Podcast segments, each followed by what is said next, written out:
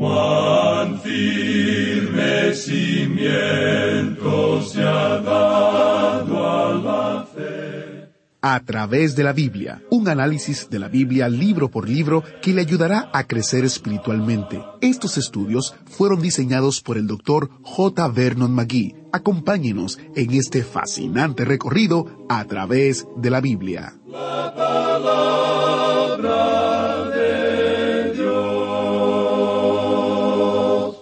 Mirad que nadie os engañe por medio de filosofías y huecas sutilezas, según las tradiciones de los hombres, conforme a los rudimientos del mundo y no según Cristo. Así leemos en Colosenses capítulo 2, versículo 8, exactamente donde empieza nuestro estudio bíblico de hoy. Iniciamos este tiempo en oración. Padre Celestial, te damos gracias porque podemos estudiar tu palabra.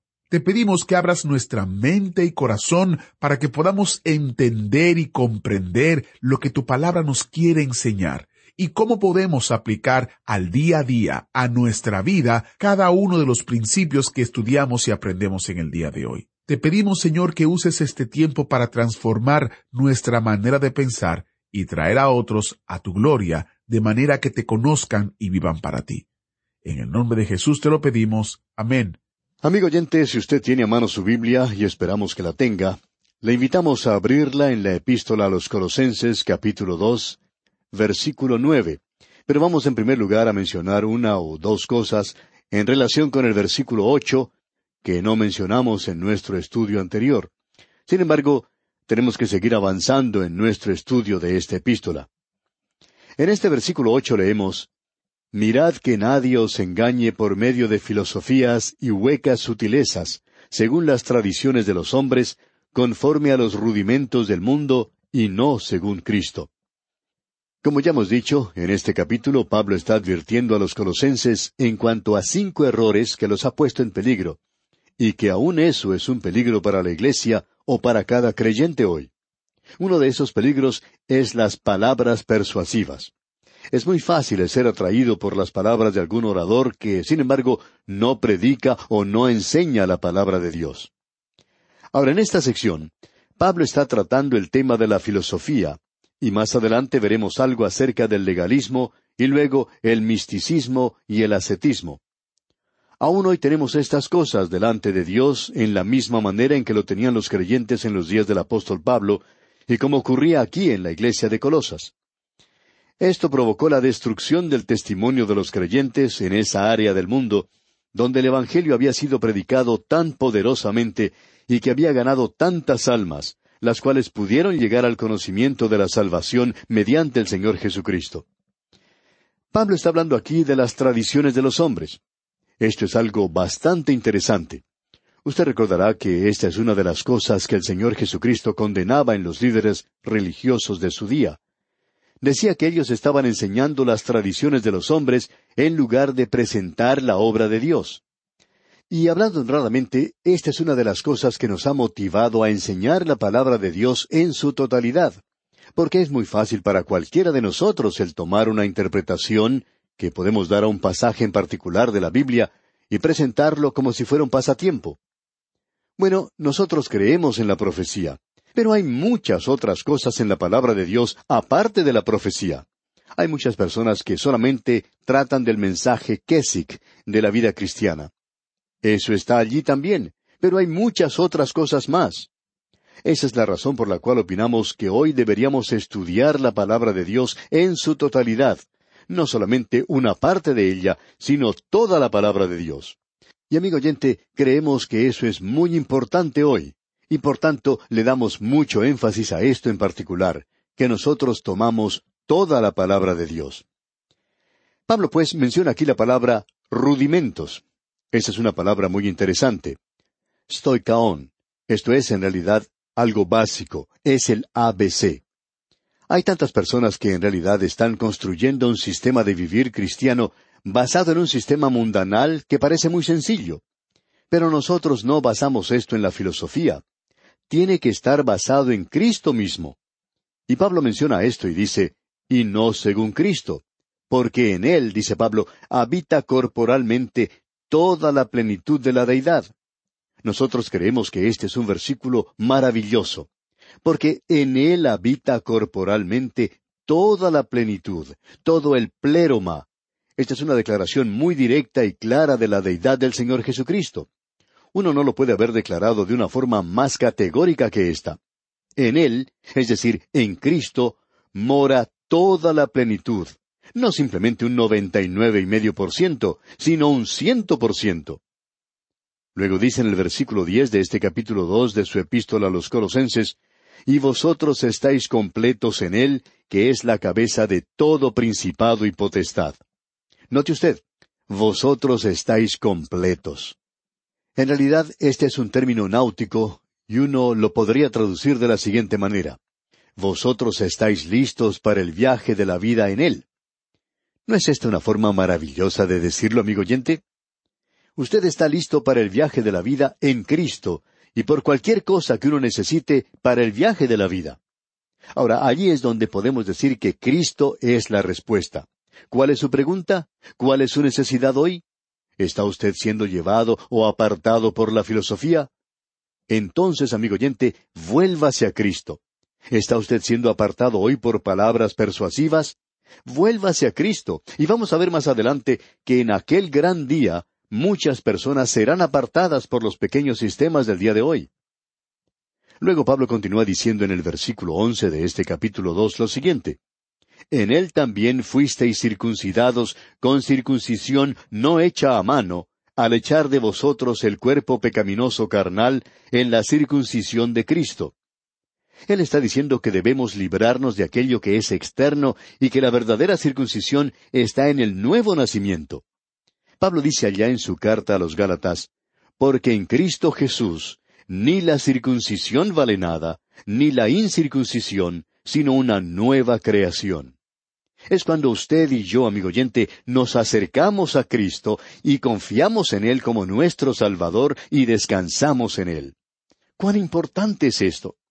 En realidad es la identificación con Cristo, sepultados con Él en el bautismo, como dice aquí el versículo doce sepultados con Él en el bautismo, en el cual fuisteis también resucitados con Él, mediante la fe en el poder de Dios que le levantó de los muertos. Fue Lord Lyndhurst quien dijo lo siguiente. Lord Lyndhurst fue un gran canciller en Gran Bretaña, una de las mentes más privilegiadas en los asuntos legales, suponemos, de todos los tiempos. Y él dijo, Conozco perfectamente lo que es la evidencia y debo decirles que la evidencia en cuanto a la resurrección nunca ha podido ser quebrantada aún. El hecho histórico de la resurrección de Cristo es que para usted y para mí, cuando Él murió, tomó nuestro lugar y nosotros fuimos resucitados en Él, y estamos unidos hoy al Cristo viviente. Ah, amigo oyente, cuán importante es que nosotros podamos ver esto hoy. Nosotros estamos unidos a un Salvador viviente. Amigo oyente, esto es tan importante que le pido disculpas si enfatizamos esto por unos momentos porque existen tantas cosas que son un paralelo con este tipo de cosa que estamos mencionando. Pablo está diciendo aquí que nadie os engañe por medio de filosofías y huecas sutilezas, y que lo importante es que debemos pensar que esto no es una ceremonia que ha sido realizada exteriormente, sino que es un asunto de si uno ha nacido de nuevo de si usted realmente conoce que Cristo es su Salvador. Y si usted lo sabe, amigo oyente, se nos dice aquí que la vida cristiana es echar de vosotros el cuerpo pecaminoso carnal en la circuncisión de Cristo, es decir, por su identificación con Cristo. Usted es sepultado con Él en el bautismo, y eso creemos es la identificación con Él. Eso es lo que el pasar por las aguas del bautismo representa. Nosotros somos sepultados con Él. En Él fuisteis también resucitados con Él. Ahora usted está unido al Cristo viviente mediante la fe en el poder de Dios que le levantó de los muertos. Aquí se nos menciona el poder de Dios.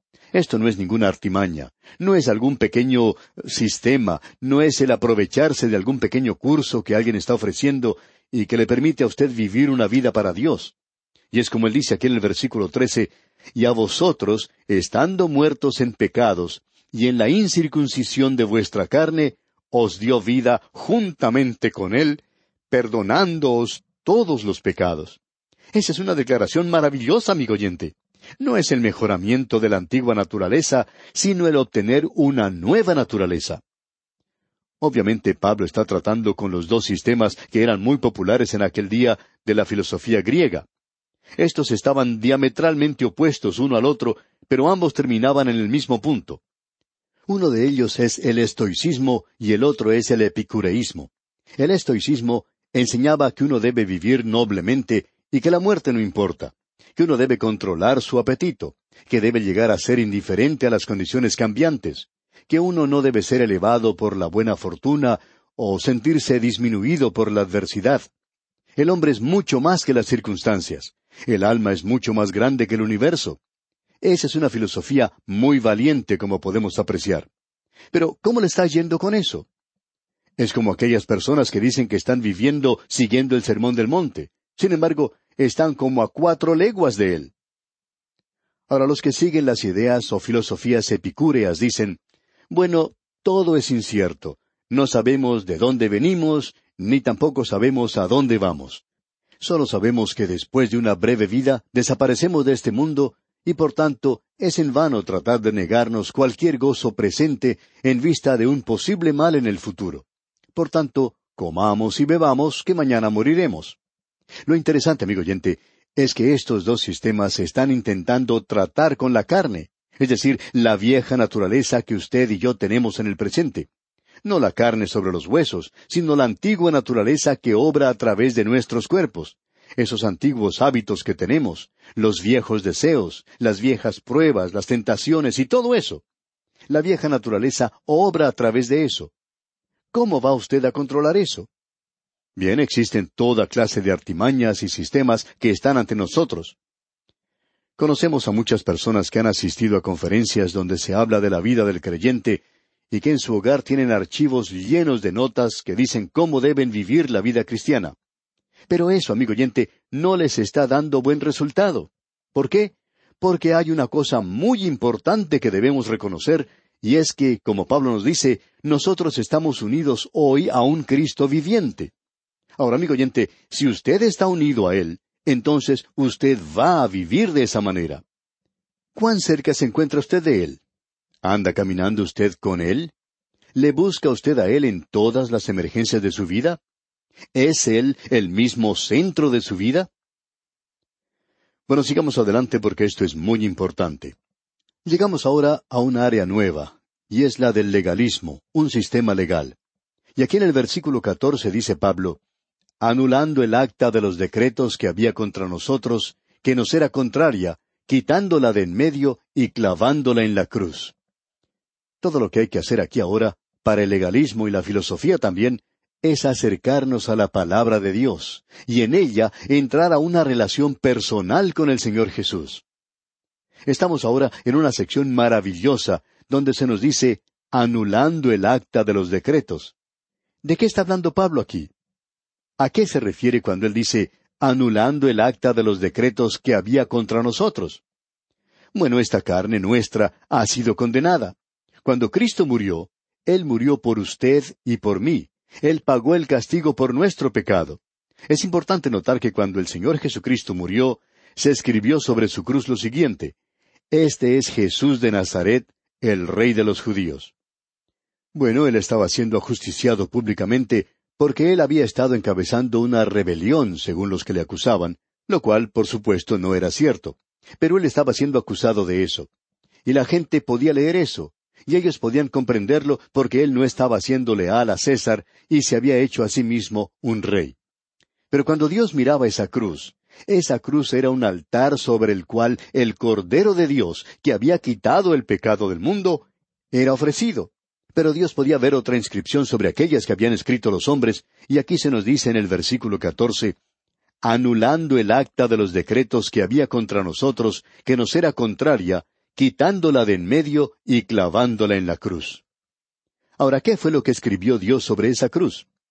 Él escribió los decretos, Él escribió los diez mandamientos, Él escribió una ley que no soy capaz de cumplir y la cual soy culpable de haberla quebrantado.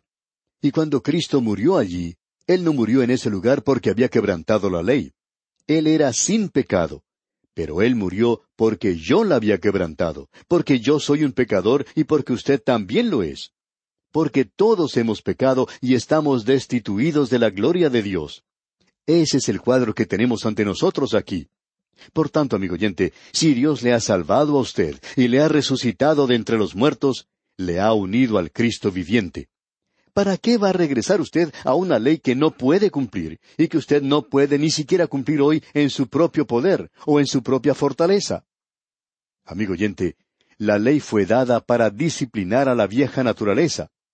Y ahora el creyente recibe una nueva naturaleza, y la ley, por tanto, ha sido quitada como una forma de vida. Nosotros somos salvos por la cruz de Cristo. Cierto hombre se acercó en una ocasión a un pastor y le dijo, yo les voy a dar cien dólares si ustedes me muestran dónde fue cambiado el día del sábado. Y el pastor le contestó, Bueno, no ha sido cambiado. El sábado es el sábado y es el séptimo día. Es el día de sábado. Sabemos que el calendario ha sido cambiado de cierto modo y que puede haber alguna diferencia de unos pocos días, pero no estamos ni siquiera discutiendo ese punto con nadie. Lo que estamos diciendo es que el séptimo día es el día del sábado. Y entonces este hombre le dijo al pastor con cierto destello en sus ojos, ¿Por qué entonces ustedes no guardan el sábado si no ha sido cambiado? Y el pastor le contestó, Bueno, eso no ha sido cambiado, pero nosotros sí hemos sido cambiados. Nosotros tenemos ahora una nueva naturaleza. Estamos unidos a Cristo y vamos a tratar de complacerle a Él y a vivir por Él. Y amigo oyente, eso es lo importante hoy y deberíamos decir que es la cosa más importante en este día en que vivimos. Leamos ahora lo que dicen los versículos quince y dieciséis de este capítulo dos de la Epístola a los Colosenses. Y despojando a los principados y a las potestades, los exhibió públicamente, triunfando sobre ellos en la cruz. Por tanto, nadie os juzgue en comida o en bebida, o en cuanto a días de fiesta, luna nueva o días de reposo.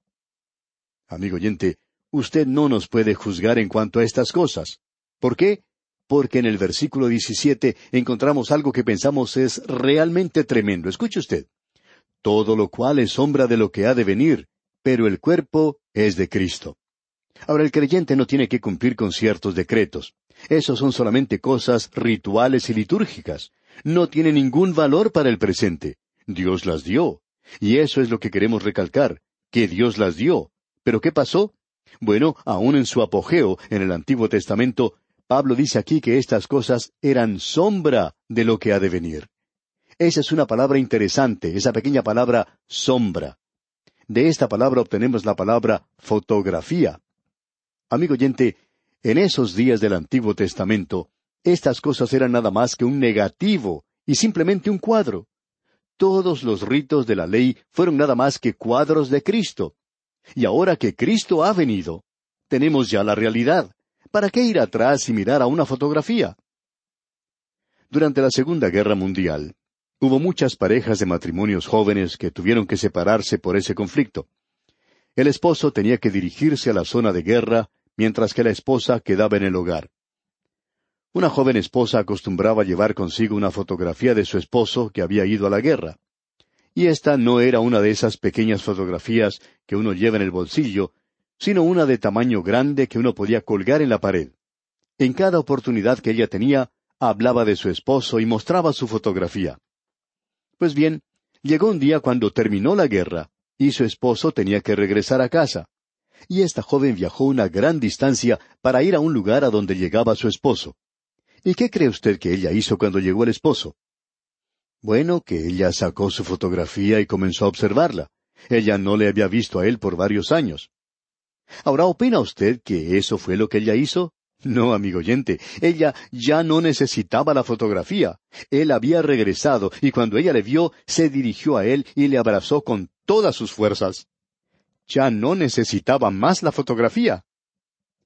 Ah, amigo oyente, si muchos de nosotros dejáramos de hacer estas cosas, de llevar una fotografía con nosotros y el hacer esto y aquello y unirnos a esa organización o a aquella otra, ¿qué es lo que esto ha hecho por nosotros? Bueno, creemos que no ha hecho mucho. Pero sigamos adelante ahora y consideremos esto que se conoce como misticismo. Leamos los versículos 18 y 19 de este capítulo 2 de la epístola a los Colosenses. Nadie os prive de vuestro premio, afectando humildad y culto a los ángeles, entremetiéndose en lo que no ha visto, vanamente hinchado por su propia mente carnal, y no haciéndose de la cabeza, en virtud de quien todo el cuerpo, nutriéndose y uniéndose por las coyunturas y ligamentos, crece con el crecimiento que da Dios. Aquí tenemos otro ángulo por el cual muchos se apartan. Pablo está aquí condenando a los gnósticos que en realidad se burlaban de la sabiduría. Hay muchas personas hoy que asumen una superioridad piadosa. Ellos son los que llamaríamos los espirituales. Y por lo general esta gente es tan ignorante de la Biblia como el que más. Pero ellos toman esa posición piadosa, entremetiéndose en lo que no han visto. Eso es pretender algo que uno no está listo a hacer o el tratar de demostrar que uno tiene algo o que es algo que en realidad no existe. Y no haciéndose de la cabeza, dice Pablo. Y esto quiere decir que tienen una relación un poco suelta con Cristo, es decir, que su cabeza no está bien asentada como debería estar. Llegamos ahora a la parte de este capítulo que trata del ascetismo. Leamos los versículos veinte al veintitrés.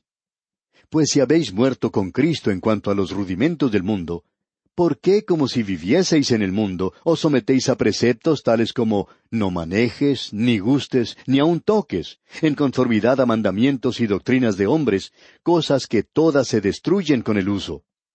Tales cosas tienen a la verdad cierta reputación de sabiduría en culto voluntario, en humildad y en duro trato del cuerpo, pero no tienen valor alguno contra los apetitos de la carne. Aquí encontramos algo que, hablando honradamente, es algo terrible. Son estas personas que siguen una moda pasajera en la iglesia. Hace algunos años, en algunos lugares, las mujeres no podían usar lápiz labial, y algunas de ellas se veían muy horribles. Cierta joven preguntó en una ocasión a un pastor si estaba bien que ella usara lápiz labial. Ahora ella se encontraba en un colegio donde no se permitía usar esto, y el pastor que enseñaba en ese colegio respondió Hay muchas personas aquí que se verían mucho mejor si usaran un poco de lápiz labial. Y luego le dijo Dios quiere que nosotros luzcamos lo mejor que podamos, y aun con lo que tengamos a mano, deberíamos hacer lo mejor que podamos. Ese es un orgullo, como lo dice Juvenal, el orgullo que imita a la humildad. Es pretender que yo me niego todo eso y no hago estas cosas y obsérveme. En realidad ya me están saliendo alas y puedo andar con una aureola muy brillante todas las mañanas. Amigo oyente, eso es ascetismo hoy y no es bueno. Dios quiere que usted se regocije en Él, y Cristo quiere que usted esté bien cerca de Él. Y si usted va a andar con Él, amigo oyente, usted podrá pasar un tiempo muy gozoso. Bueno, vamos a detenernos aquí por hoy. Continuaremos Dios mediante nuestro próximo estudio. Que Dios derrame sobre usted sus ricas bendiciones es nuestra ferviente oración. ¿Fue de ayuda para usted el estudio de hoy? ¿Desea enviarnos algún comentario de lo que ha estado escuchando? Entonces escríbanos, no espere más. Nuestro correo electrónico es atv@transmundial.org atv@transmundial.org. Si desea recibir las notas y bosquejos de lo que estamos estudiando, suscríbase gratis en nuestra página en internet a través de la Biblia.org barra notas a través de la Biblia.org barra notas.